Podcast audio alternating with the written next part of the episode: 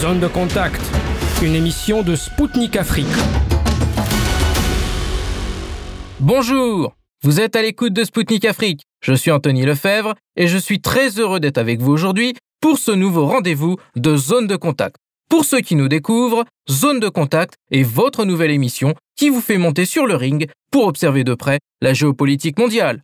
Au menu aujourd'hui, la Pologne qui souhaiterait annexer l'ouest de l'Ukraine, la visite d'Emmanuel Macron chez Joe Biden et l'état du dialogue russo-africain. L'homme politique français François Asselineau se penchera sur le rôle que joue l'OTAN en Europe comme dans le monde. Le rôle qu'il juge néfaste et destructif. L'Alliance Atlantique Nord poussant Kiev en l'armant et à continuer le conflit avec Moscou, selon le président du parti français, l'UPR. Restez à l'écoute.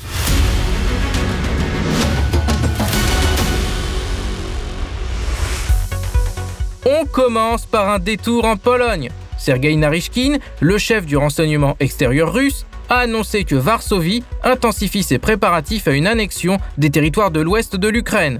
La Pologne préparerait la tenue de référendums dans les régions de Lvov, d'Ivano-Frankivsk, ainsi que dans la majeure partie de la région de Ternopol. Pour M. Narishkin, les dirigeants polonais ont décidé de s'inspirer du succès de l'expérience russe afin de légitimer les acquisitions territoriales envisagées.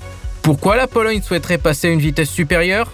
Varsovie craint que pendant cet hiver, ses partenaires au sein de l'OTAN ne cherchent à s'entendre avec Moscou sans prendre en compte les intérêts polonais. De plus, Varsovie estime qu'elle mérite une compensation pour l'aide militaire fournie à Kiev ainsi que pour avoir accueilli des réfugiés sur son sol. La Pologne voudrait justifier sa démarche également par les faits historiques, notamment par le massacre des Polonais habitant sur le territoire de l'Ukraine de l'Ouest en 1943, ce massacre de Volhynie était commis par des milices nazies ukrainiennes. Les Polonais le qualifient de génocide. On continue avec la visite d'Emmanuel Macron aux États-Unis.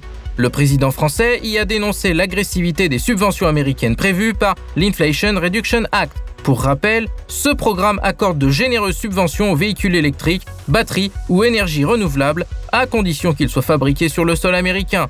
Un problème pour Emmanuel Macron, mais aussi pour le continent européen qui craignent la fuite des producteurs européens en Amérique du Nord. Le président français a demandé à Washington de se mettre à sa place et a déploré que personne ne l'ait contacté lorsque ce programme américain était en discussion. Et pour cause, de nombreuses entreprises européennes souhaitent déjà relocaliser leur production aux États-Unis. Plusieurs emplois seront détruits et les Européens sont conscients de cela. Le ministre français de l'économie Bruno Le Maire a récemment qualifié le programme américain de coup mortel. Les citoyens commencent eux aussi à ouvrir les yeux. En Allemagne, à Leipzig, le slogan Les Américains rentrez chez vous a été scandé lors d'une manifestation. Un réveil un peu tardif qui ne ferait pas reculer Washington, qui redynamise son économie sur le dos des Européens. On termine cette revue d'actu en Afrique. Mikhail Bogdanov, le vice-ministre des Affaires étrangères, a déclaré que Moscou apprécie hautement le désir de ses partenaires africains de résister à la pression grossière de l'Occident collectif sur fond de crise ukrainienne. Le diplomate a souligné que la coopération russo-africaine, qui était mutuellement bénéfique et respectueuse, se poursuivait. La tenue du prochain sommet Russie-Afrique, qui aura lieu en juillet 2023, devrait permettre de franchir un cap et de passer à un niveau supérieur. En 2019, le premier sommet Russie-Afrique à Sochi avait accueilli 54 délégations africaines sur les 55 membres de l'Union africaine.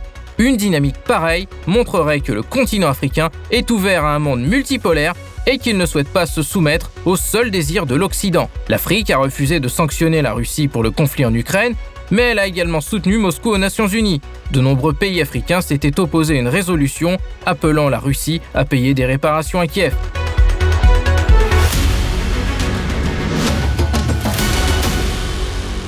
Vous écoutez Zone de contact sur les ondes de Spoutnik Afrique. Moi, Anthony Lefebvre, je salue ceux qui nous ont rejoints. Nous poursuivons notre émission, accompagnés par l'homme politique français François Asselineau, et ce, pour discuter de l'OTAN, dont les membres se sont réunis à Bucarest. Ils se sont accordés sur un renouvellement du soutien à l'Ukraine.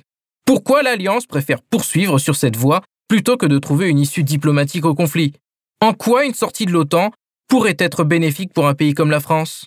Je vous propose d'écouter l'entretien de Spoutnik Afrique avec François Asselineau, président de l'Union populaire républicaine, parti français. Restez à l'écoute de Zone de Contact.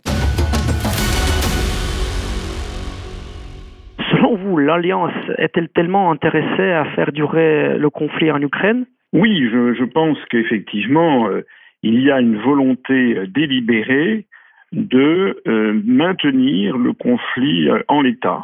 je pense qu'il n'y a pas de volonté d'aller trop au-delà, puisque je, pense que les deux parties sont convenues d'avoir une, une, de ne pas avoir recours aux armes nucléaires et donc de maintenir le conflit au niveau d'un conflit euh, avec des armements normaux, si j'ose dire, mais il n'y a pas de volonté de, de, parvenir à une solution diplomatique. Alors pourquoi C'est la question. Je pense qu'il y a beaucoup de cynisme derrière tout ça. D'une part, euh, tout, parce que beaucoup de gens y trouvent un intérêt. Euh, pour les États-Unis d'Amérique, ça permet euh, de couper de plus en plus euh, l'Union européenne et en particulier l'Allemagne et la France de la Russie euh, pour affaiblir en fait les économies de l'Union européenne, les affaiblir géopolitiquement, les mettre complètement sous, sous la coupe américaine et au passage leur vendre de l'énergie à des prix extrêmement élevés, ce qui ruinera la compétitivité de l'économie de l'industrie allemande, française, italienne, etc. Donc les Américains y ont un intérêt extraordinairement cynique. Ils y ont un autre intérêt, c'est que plus il y aura de destruction en Ukraine, et plus ça permettra ensuite euh, à des entreprises, et notamment aux entreprises américaines, de proposer leurs services pour la reconstruction. On l'a déjà vu dans d'autres dans d'autres conflits. S'agissant s'agissant de l'Ukraine, euh, je parle du régime de Kiev euh, du président Zelensky. Lui, il y trouve aussi un intérêt puisque euh, il euh, réclame et il obtient sans arrêt, sans arrêt des livraisons non seulement d'armes mais d'argent d'une façon considérable. On pense qu'il y a déjà plus de 100 milliards de dollars qui ont été servis à l'Ukraine venant des États-Unis et de l'Union européenne, et que euh, ça n'est pas un mystère que de savoir que le, le, le, le, régime du président Zelensky est extrêmement corrompu. Le président Zelensky, son nom a été cité notamment dans le scandale des Pandora Papers pour avoir euh, s'être livré à des détournements de fonds avec lesquels il a notamment pu acheter euh, euh, des immeubles à Londres, à Baker Street et également une villa à Fiore dei Mari, à Forte dei Mari en, en, sur la côte ligure italienne. Il se murmure que Zelensky aurait également fait transférer des sommes très considérables à son avantage dans des paradis fiscaux aux Caraïbes. Euh, donc il y a, il y trouve également un, un, intérêt. Euh, alors là-dedans, euh, en revanche, quels sont ceux qui, qui, qui, sont les grands perdants? Eh bien, je pense que d'une part, c'est en premier, c'est le peuple, le peuple ukrainien lui-même, et puis de l'autre côté, les soldats russes, puisqu'en fait, on a quand même une, guerre qui, est en, qui, qui, fait des morts et qui risque d'en faire de, plus en plus. Euh, donc ça, c'est un peu, c'est terrible pour les peuples concernés. Et puis il y a également les grands perdants, je le disais tout à l'heure, ce sont les pays de l'Union européenne euh, qui euh, montrent qu'ils n'ont plus de stratégie nationale, qui n'ont plus de réflexion et qui sont complètement sous la coupe de, Washington, ce qui correspond d'ailleurs aux analyses que personnellement je fais depuis des années et qui explique pourquoi je propose depuis des années que la France sorte à la fois de l'Union européenne et, de l'OTAN. L'ancien président russe et actuellement le vice-président du Conseil russe de, sécurité, Dmitri Medvedev, euh, il a affirmé que, le monde civilisé n'avait plus besoin de l'OTAN et que cette organisation devait être dissoute en tant qu'entité criminelle. Euh, pourquoi l'Occident, à votre avis, ferme les yeux sur tous les crimes commis par l'Alliance? Alors, euh, lorsque l'ancien président Medvedev dit ceci, euh, il fait en fait, il ne fait que, reprendre, redire ce qu'avait dit euh, le président français Charles de Gaulle en 1966, lorsqu'il avait fait sortir la France du commandement militaire intégré de l'OTAN. il avait dit en, en, en, confidence à l'un de ses ministres Alain Perfit, qui l'a raconté dans ses mémoires, un livre qui s'appelle C'était de Gaulle. Perfit avait dit que de Gaulle lui avait dit donc en confidence que euh, lorsque le communisme s'effondrerait en, Russie, euh, l'OTAN disparaîtrait, qu'il n'y aurait plus de raison d'être pour, euh, l'OTAN, donc face à, ce qui avait été jugé comme étant la menace soviétique. De ce point de vue-là, euh, force est de constater que De Gaulle euh, s'était trompé puisqu'il pensait que euh, effectivement l'OTAN se désagrégerait à partir du moment où l'URSS et le camp socialiste et le, pacte de Varsovie n'existeraient plus. Et, en fait, De Gaulle n'avait pas vu venir ce qui est arrivé ensuite, c'est-à-dire un asservissement de plus en plus total des pays de l'Europe, notamment par l'intermédiaire du traité de Maastricht et de l'Union européenne, euh, aux instructions venues de Washington. De telle sorte que, malheureusement, euh, au lieu que l'OTAN se désagrège, ce qui aurait été normal, ça aurait été le pendant du côté occidental de la fin du pacte de Varsovie du côté euh, de l'Europe de l'Est, ça aurait été à aller vers, une concorde entre les peuples et les civilisations, vous savez que, euh, en fait, ce n'est pas ce qui s'est passé. Les États-Unis d'Amérique euh, ont appliqué un stratagème chinois de, qui fait partie de l'art des, des, stratagèmes chinois, qui s'appelle les 36 stratagèmes, et qui s'appelle piller les maisons qui brûlent. C'est-à-dire qu'au lieu de, de, de, faire preuve d'une certaine clémence euh, et d'une certaine ouverture vis-à-vis de l'Union soviétique et des pays socialistes qui étaient en plein effondrement en 1989, 90, 91, euh, les États-Unis d'Amérique en ont profité euh, pour pousser leurs avantages encore plus. Alors il se dit que le président, le premier président Bush, George Herbert Bush, avait dit à Mikhail Gorbatchev que les États-Unis ne profiteraient pas de la faiblesse de l'URSS pour faire avancer l'OTAN, mais en fait c'est le contraire qui a été qui a été fait. En réalité, euh, l'OTAN a progressé, a beaucoup progressé. On se rappelle la visite notamment de son fils, justement le président George W. Bush. Euh, en 2001, il est allé dans différents pays d'Europe de l'Est, et notamment euh, à l'université de Varsovie, où il a fait un discours remarqué. Je, je rappelle que les États-Unis d'Amérique ont exigé que l'ensemble des pays de l'Est européen entrent dans l'OTAN d'abord, avant d'entrer dans l'Union européenne ensuite. Ce qui prouve au passage, ce qui valide les analyses que je fais depuis 15 ans, c'est qu'en fait, l'Union européenne et l'OTAN, c'est la même chose, ce sont les deux faces d'une même médaille. Il y a la face civile, l'Union européenne, et la face militaire, l'OTAN, qui sont en fait les deux faces d'une même médaille, qui est celle de l'asservissement du continent européen à la puissance des États-Unis d'Amérique. Alors, euh, de fait, effectivement, l'OTAN, au lieu de se dissoudre euh, a beaucoup progressé pour arriver jusqu'aux confins de la, Russie, euh, avec les, deux pays résistants, si j'ose dire, étant la Biélorussie, dont on sait qu'elle est restée très proche de, la Russie, c'est un pays ami de la Russie, et puis de l'Ukraine, qui, elle, évidemment, vous connaissez la situation, est un pays qui est un pays en fait euh, factice, composite, qui a été créé artificiellement et qui se compose en fait de deux types de populations très différentes. Entre le nord-ouest peuplé de polono-lituaniens euh, d'origine, euh, c'était l'ancien duché de, de, de, de Pologne-Lituanie euh, ou la République des deux nations. Donc ces, ces populations sont anti-russes et, regardent beaucoup vers l'Occident. Et puis en revanche, tout le sud-est, qui est peuplé très, historiquement depuis la fin du XVIIIe siècle euh, par des populations venues de, Russie.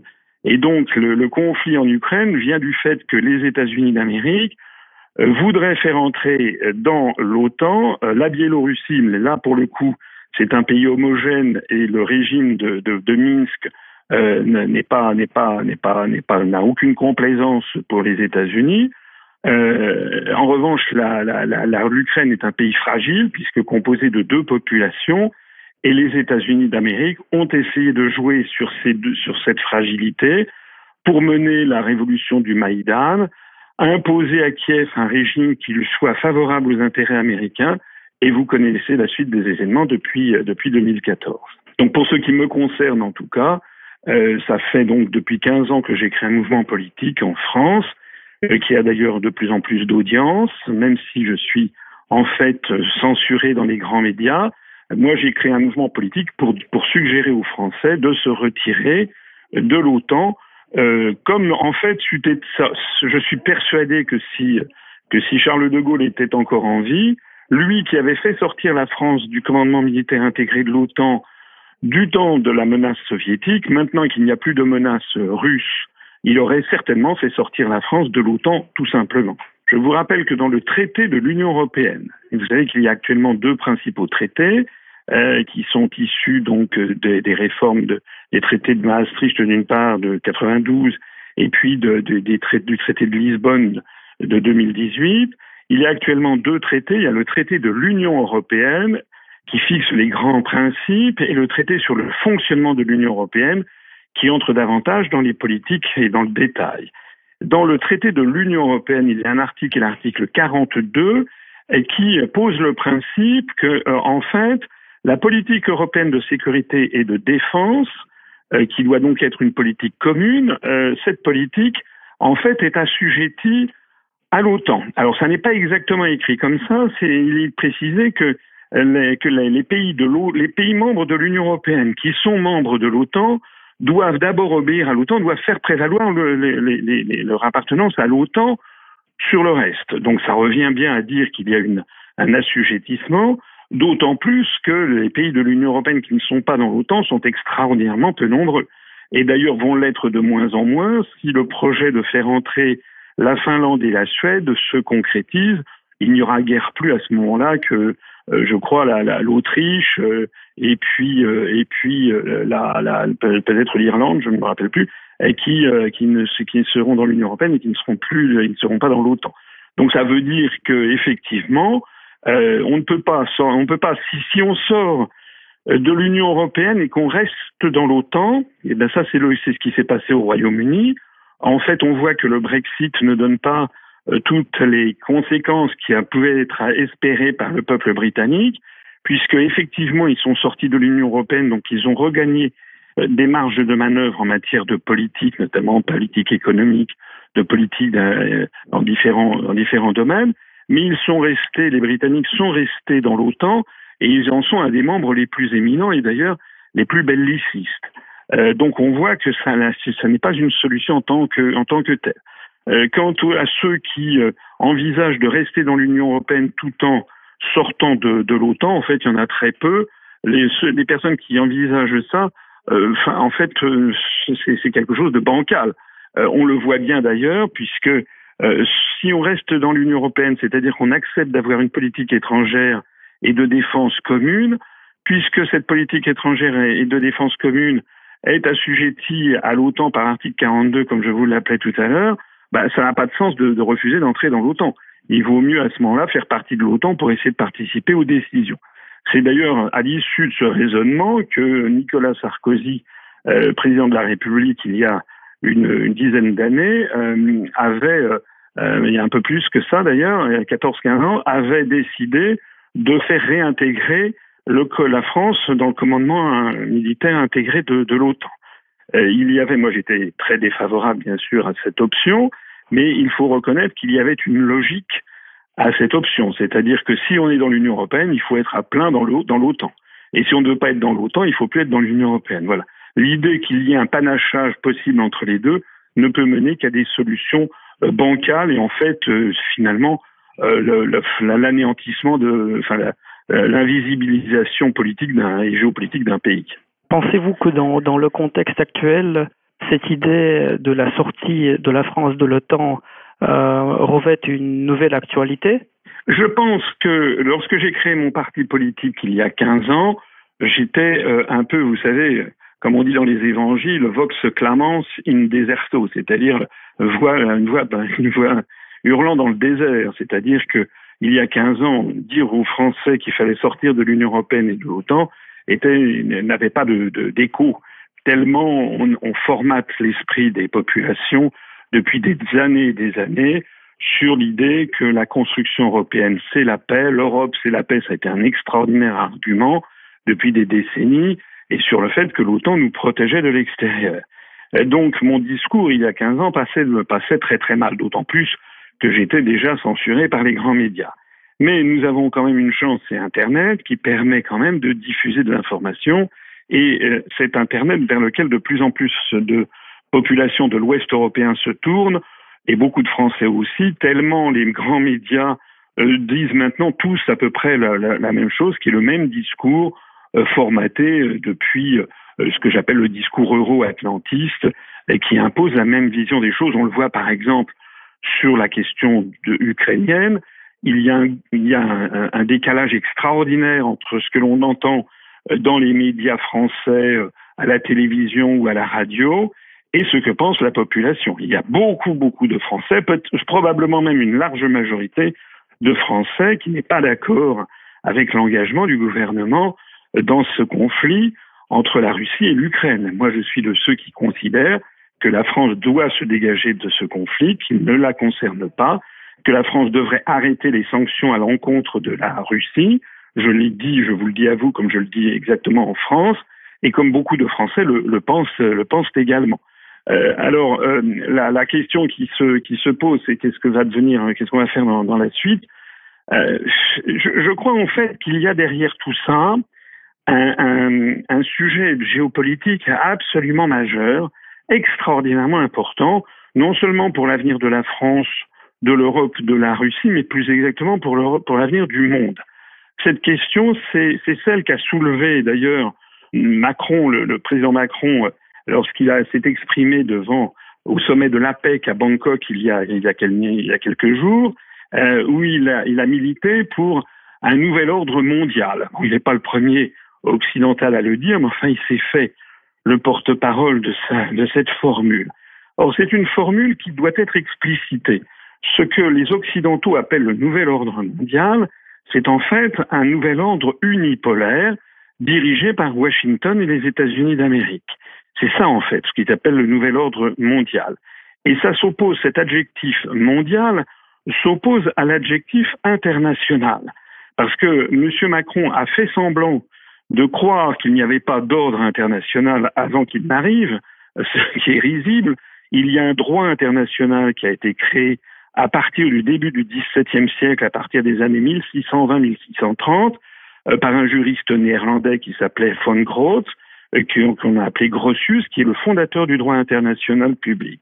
Et depuis, euh, depuis le début donc du XVIIe siècle, ça fait quand même 400 ans que ce droit international s'est développé. S'est développé par des traités, des conventions, la création de l'Organisation des Nations Unies, avec sa charte qui participe pleinement au droit international public, et puis avec toutes les agences onusiennes qui sont, qui sont derrière.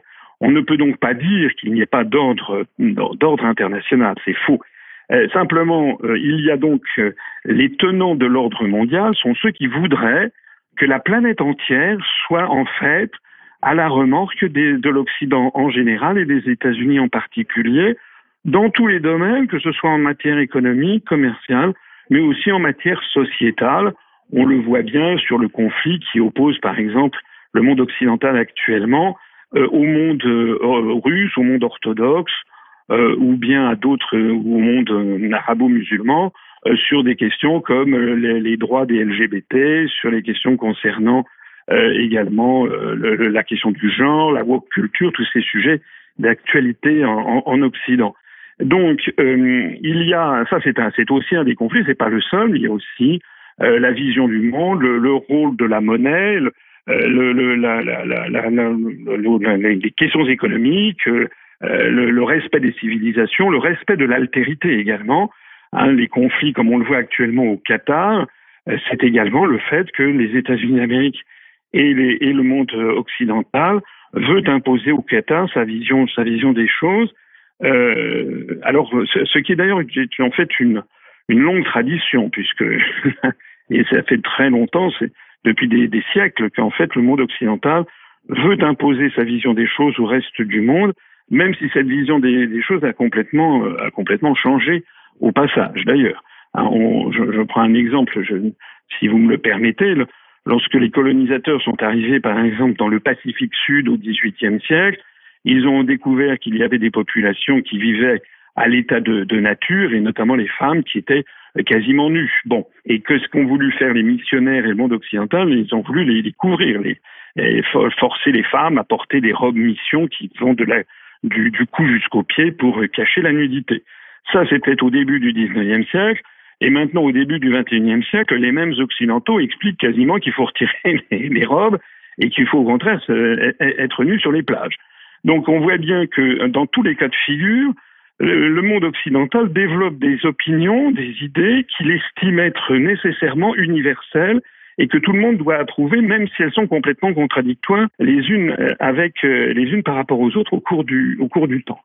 Donc le grand débat, il est, il est là, et, il oppose d'un côté les États-Unis d'Amérique et euh, leur, leur, leur, leur, glacis géopolitique, on pourrait même dire leur colonie, qui se situe en Europe occidentale, mais aussi de façon plus large les pays de l'OCDE. On peut y ajouter euh, le Japon, la Corée du Sud, Taïwan, et puis on peut y ajouter l'Australie, la Nouvelle-Zélande. Donc voilà le, le, monde occidental, et qui est de plus en plus en opposition avec la Russie du président Poutine, la Chine du président Xi Jinping, mais aussi l'Inde du Premier ministre Modi, euh, qui sont euh, notamment les BRICS, qui eux veulent faire prévaloir un maintien d'une organisation non pas mondiale, mais internationale, c'est-à-dire avec des nations qui, qui continuent d'exister, qui restent souveraines et indépendantes, et qui défendent leur identité culturelle, leur identité nationale. Donc c'est le grand enjeu du XXIe siècle euh, qui, euh, qui, qui, est devant nous, et c'est cet enjeu-là qui, est, euh, qui, qui, se joue en partie en ce moment dans la lutte qu'il y a entre non pas l'Ukraine et la Russie, mais l'OTAN et, et la Russie. Je crois que c'est comme ça qu'on peut résumer la situation. Selon vous, si on imagine la situation où la France euh, sort de l'OTAN, voilà, qu'est-ce qui pourrait changer pour votre pays? Ou rien, rien ne va changer euh, pour. Euh, pour ah non, bah je pense, si vous voulez, que le, moi le programme que je propose est un, est un programme qui est qui est un véritable bouleversement, hein, un bouleversement très important, un bouleversement comme il en arrive dans, la vie des peuples et des nations une fois par siècle. C'est-à-dire que sortir la France de l'Union européenne et de l'OTAN pour qu'elle récupère son indépendance nationale, ce serait évidemment un tremblement de terre géopolitique de toute première magnitude, puisque derrière cela se cacherait en fait la volonté euh, qui, était celle de De Gaulle d'ailleurs, et à laquelle aspirent énormément de Français, c'est-à-dire d'avoir un peuple qui reste la France et qui ne dépende de personne d'autre et qui entretienne des liens d'amitié et de coopération avec les autres pays du monde sans être en permanence en train de dire aux autres pays du monde ce qu'ils doivent dire et faire et penser. Euh, cette, cette façon que l'Occident a de s'octroyer la, la, la, comment dirais-je, la volonté de dire aux autres ce qu'il faut faire est insupportable. Et non seulement elle est insupportable, mais elle est, elle est vouée à, à, des, à, des, problèmes, à des problèmes historiques de plus en plus importants, puisque et, elle, le monde occidental est en fait confronté à une évolution contre laquelle il ne peut rien, qui est l'évolution démographique. Je, vous, je, signale que s'agissant de la de, l'Europe euh, de l'Europe, hein, au sens large, pas seulement l'Union européenne, mais les pays européens, euh, y compris d'ailleurs, je crois, la Russie, c'est à peu près 760, 740 millions d'habitants à notre époque, et euh, ça serait, d'après les projections de l'ONU, en 2050, c'est-à-dire dans une génération, ça devrait être de 700 millions d'habitants, donc une, une, diminution du nombre d'habitants. Et au même moment, euh, les populations euh, en Afrique euh, devraient passer de 1 milliard 400 millions d'habitants, comme c'est le cas aujourd'hui, à 2 milliards 500 millions d'habitants, c'est-à-dire augmenter de 1 milliard 100 millions d'habitants en 25 ans. Ce qui signifie donc qu'elle augmenterait le continent africain, l'augmentation de la population au cours des 25 ans qui viennent devrait être une fois et demie le, volume actuel de la population de toute l'Europe. Voilà. Alors face à des évolutions démographiques de cette nature, euh, il est complètement illusoire de croire que le monde occidental va continuer à, dominer l'ensemble de, la planète. Il est tout à fait dramatique que la France suive cette stratégie qui est une contre-stratégie, qui est une stratégie absurde. Un, homme d'État voyant à 25 ans ou à 30 ans ce qui devrait être le, fin de tous les hommes d'État, euh, devrait penser au fait que il est il, est, vital, il est, il est très important euh, de nouer, d'avoir des excellentes relations et qui notamment dispose de ces matières premières, pas seulement d'ailleurs les hydrocarbures, mais c'est aussi les métaux rares, les métaux que l'on va utiliser dans les batteries, euh, dans les, produits de, de, très haute technologie, les produits électroniques. Euh, tout ce qui se trouve euh, ben, d'abord, euh, par exemple, en Chine. ou qui se trouve ailleurs. Donc la France devrait avoir une relation de coopération étroite et amicale avec la Russie, avec la Chine, avec avec le, monde arabe, etc. Et quand je dis ça, ben, en fait, on retrouve exactement ce que nous avait laissé le général de Gaulle euh, quand il a quitté le pouvoir. De Gaulle euh, n'était pas communiste, vous le savez, mais comme il avait vu la menace de, la domination américaine, dans les années 60, il avait, euh, au grand scandale des États-Unis d'Amérique, il avait reconnu la République populaire de Chine de Mao Tse-tung en 1964, puisqu'à l'époque, les États-Unis exigeaient des pays occidentaux qu'ils continuent à reconnaître Taïwan, le régime de Chiang Kai-shek. Donc De Gaulle avait fait un, avait, avait fait un bras d'honneur à Washington en reconnaissant la, République populaire de Chine, ce qui nous avait valu d'ailleurs des relations euh, très amicales et de, de bonne coopération avec la, la Chine jusqu'à malheureusement il y a quelques années, puisque depuis quelques années, comme je l'ai dit tout à l'heure, on est désormais totalement sous l'influence américaine. Euh, et puis en 1966, De Gaulle avait fermé les bases militaires de l'OTAN qui avaient été ouvertes euh, après la, la, Seconde Guerre mondiale sous la Quatrième République. Euh, et puis il avait fait sortir la France du commandement militaire intégré de l'OTAN. Et la même année encore, il était allé en, en URSS, en Union soviétique, pour faire quelque chose que les Américains interdisaient aussi aux pays occidentaux, c'était que les Américains ne voulaient pas qu'il y ait des contacts au niveau des dirigeants. C'était la politique dite du containment, donc les Américains euh, acceptaient que l'on ait des relations diplomatiques avec l'URSS, mais ne voulaient pas qu'il y ait de contact au niveau des dirigeants.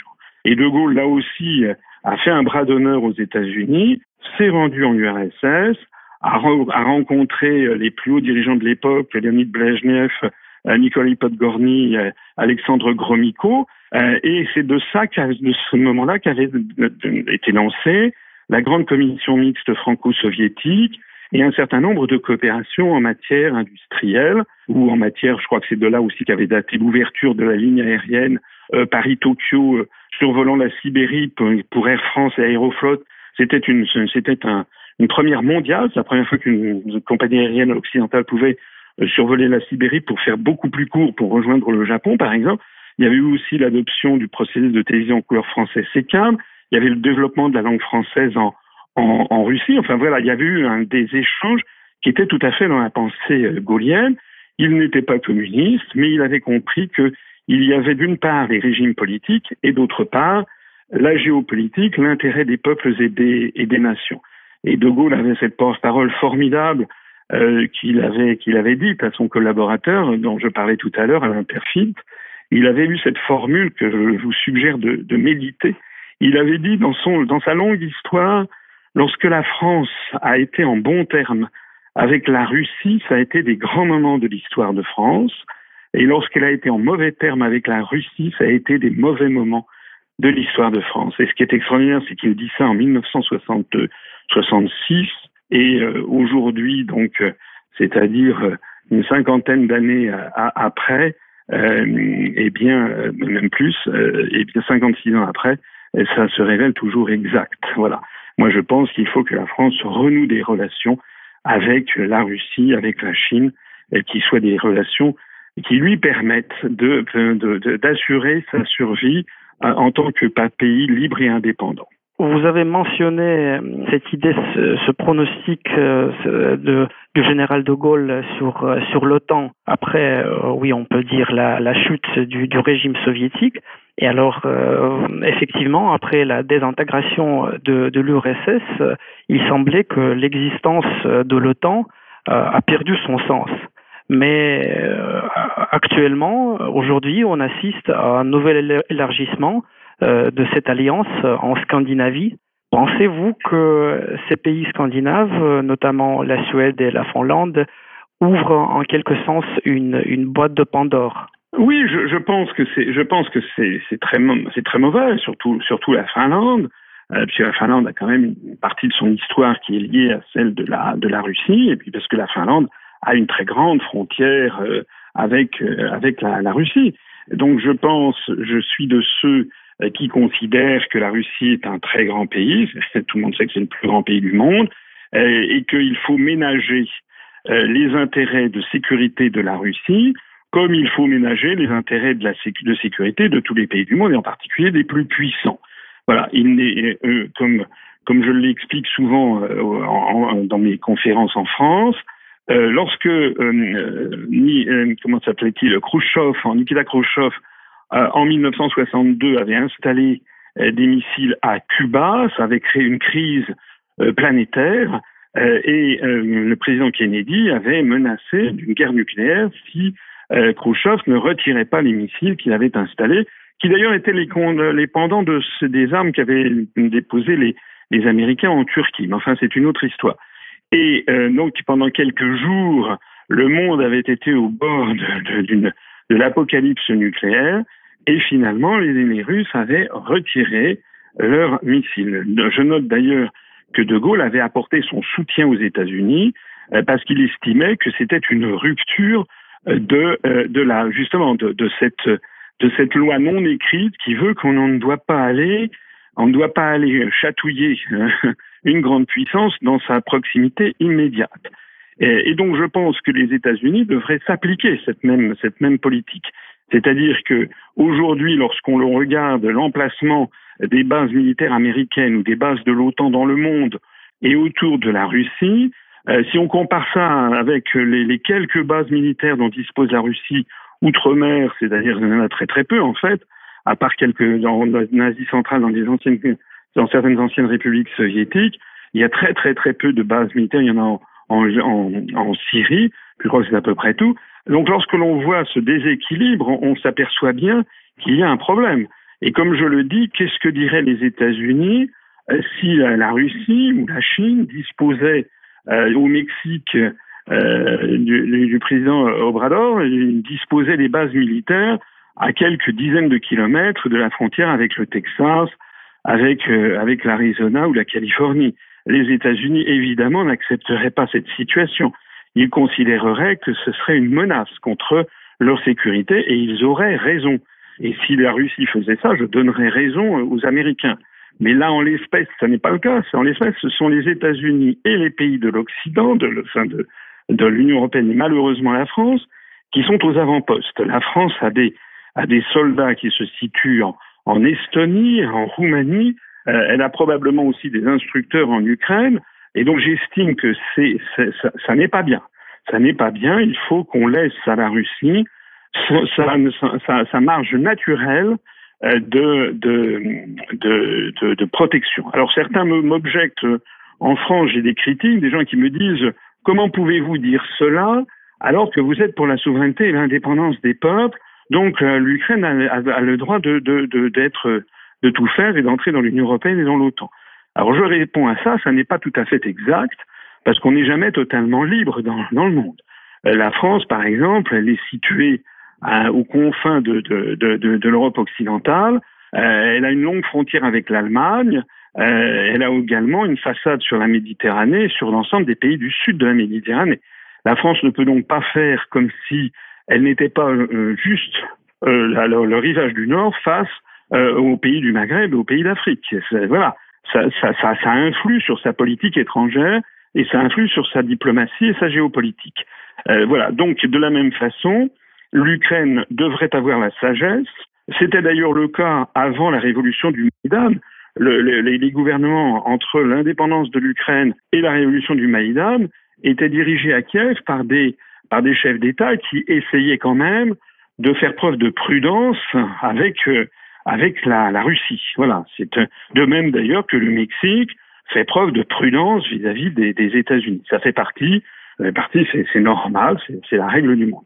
Et là, le problème qui se pose, c'est que, en effet, les, États-Unis et l'OTAN ont bouleversé la situation, non pas depuis le 24 février dernier lors de l'invasion russe, mais depuis 2014 euh, avec le changement de gouvernement à, Kiev et avoir un gouvernement résolument anti-russe et qui a bombardé une partie de, sa population euh, pendant huit ans dans le Donbass. Ce que les partisans de l'Ukraine qui sont sur les plateaux de télévision en France systématiquement oublient de mentionner. Mais qu'en pensez-vous, Monsieur le Président? Qu'est-ce qui nous attend euh, à, l'avenir euh, avec l'élargissement euh, de l'OTAN? Euh, une, une, longue période d'insécurité et une escalade ultérieure ou quand même vous espérez que les problèmes, ces problèmes sécuritaires vont être réglés par, les grandes puissances Écoutez, je, ne suis pas, un devin. Ce que je pense, c'est que euh, il, serait. D'abord, il y, a, quand même une chose qui s'est produite aux États-Unis qui n'est quand même pas mal. C'est le fait que les démocrates aient perdu la majorité à la Chambre des représentants. Or, les républicains sont réputés comme étant plus prudents sur la question ukrainienne, voire même très réservés. Donc, on peut penser que la Chambre des représentants aux États-Unis va empêcher le gouvernement de Biden d'aller trop loin dans, l'escalade.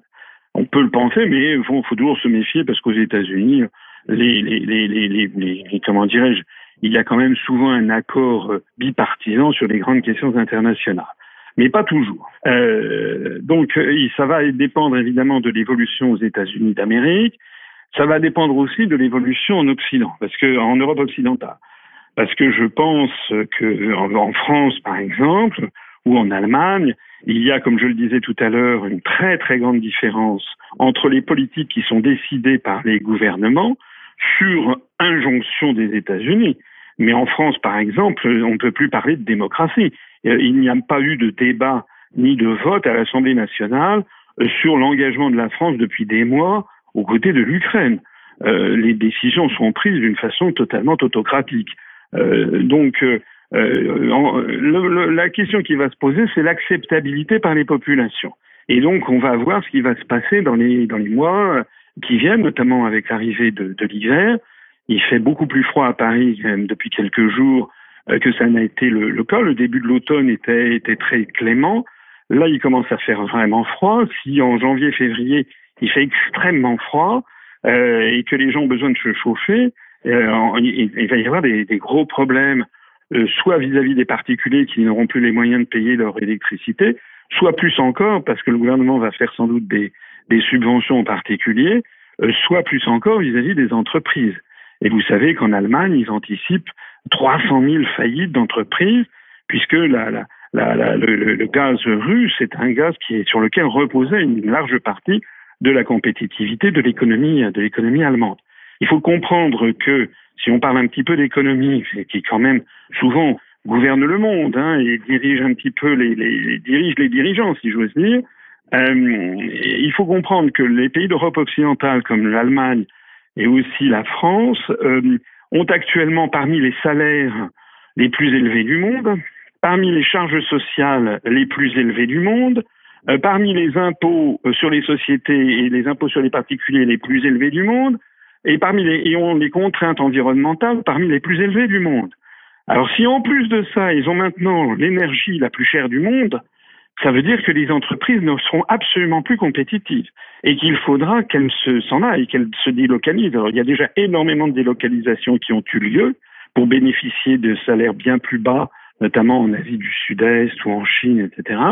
Mais, euh, mais là, euh, on risque d'avoir euh, une véritable destruction euh, de, de, de, de, de l'industrie, euh, également de l'agriculture qui a besoin d'engrais, etc.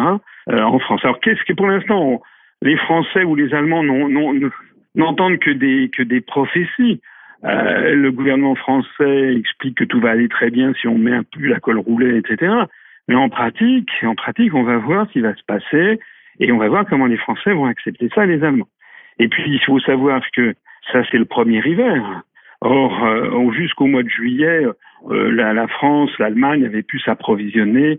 Les réserves que nous avons en gaz, notamment achetées à la Russie, sont quasiment de 100%. Donc normalement, euh, il ne devrait pas y avoir de problème d'approvisionnement. En revanche, ce qui, ce qui, est, ce qui risque d'arriver ensuite, c'est que le, si nous n'avons plus aucune livraison de, gaz et d'hydrocarbures venus de Russie, euh, comment va se passer le, remplissage des cuves au cours de l'année 2023 C'est là où on peut légitimement être, inquiet sur, cette question. Donc peut-être que toutes ces évolutions euh, politiques euh, aux États-Unis, euh, économiques et sociales dans les pays de l'Union européenne, vont peut-être peser de tout leur poids euh, pour parvenir à, la solution de sagesse qui serait que les, différentes parties se mettent autour d'une table euh, pour euh, essayer de régler le, conflit de façon, de façon pacifique et diplomatique. Et de ce point de vue-là, il faut que, il faut que également que les pays occidentaux euh, soient, soient sérieux dans leur, dans leur approche. lorsque j'entends le gouvernement de Kiev qui explique qu'il veut récupérer tous les territoires, y compris la Crimée, ça n'est pas réaliste. moi, je suis allé en Crimée en 2015. Euh, j'avais été invité par la Douma de Sébastopol euh, pour fêter le 70e anniversaire de la victoire sur le nazisme. C'était d'ailleurs une époque où le gouvernement français n'avait pas jugé bon de se rendre en, Russie, ce que j'avais pour, ma part trouvé tout à fait scandaleux, puisque c'est quand même, euh, moi je n'oublie pas, et bon, des millions de Français n'oublient quand même pas que si le pays qui a brisé l'Allemagne hitlérienne, ce ne sont pas les États-Unis comme on veut nous le faire croire, c'est d'abord et avant tout la Russie avec les batailles de, Stalingrad et de Kursk. Donc moi j'y étais allé à l'époque euh, et j'avais pu constater que, la Crimée, bah, vous connaissez au mieux l'histoire de la Crimée que moi, ça a été conquis hein, du temps de la, de la Grande Catherine et de Potemkin. Euh, c'est un, une péninsule qui a été peuplée de, Russes et qui appartenait auparavant à des Tatars, c'est-à-dire des, des populations musulmanes qui étaient les vassals de, Constantinople et de l'Empire ottoman. Euh, de telle sorte que s'il y avait un pays qui avait des revendications territoriales à faire valoir historiques, ce serait éventuellement la Turquie en tant que, en tant que descendant de l'Empire ottoman. Sauf qu'il y a eu des traités de paix et qui ont accordé définitivement ces territoires à la Russie. Mais ce qui est certain, c'est que les populations polono-lituaniennes du nord-ouest de l'Ukraine actuelle n'ont pas de légitimité historique à revendiquer les plaines du Donbass et la péninsule de, Crimée. Euh, qui ont été conquises, encore une fois, par les armées russes à, partir de 1760 et quelques jusqu'à la fin du XVIIIe siècle et qui ont été conquis euh, par les forces russes sur des populations euh, tatares de Crimée, ce qu'on appelait la petite Tartarie dans les atlas français du XVIIIe siècle, et qui n'étaient pas du tout, pas du tout des, des populations de souche européenne et de souche asiatique et musulmane. C'était François Asselineau, homme politique français. Il a analysé la motivation de l'OTAN de prolonger le conflit en Ukraine. Chers auditeurs, notre émission arrive à son terme. Moi, Anthony Lefebvre, je vous donne rendez-vous très vite pour un nouveau numéro de Zone de Contact. D'ici là, portez-vous bien. Zone de Contact, une émission de Spoutnik Afrique.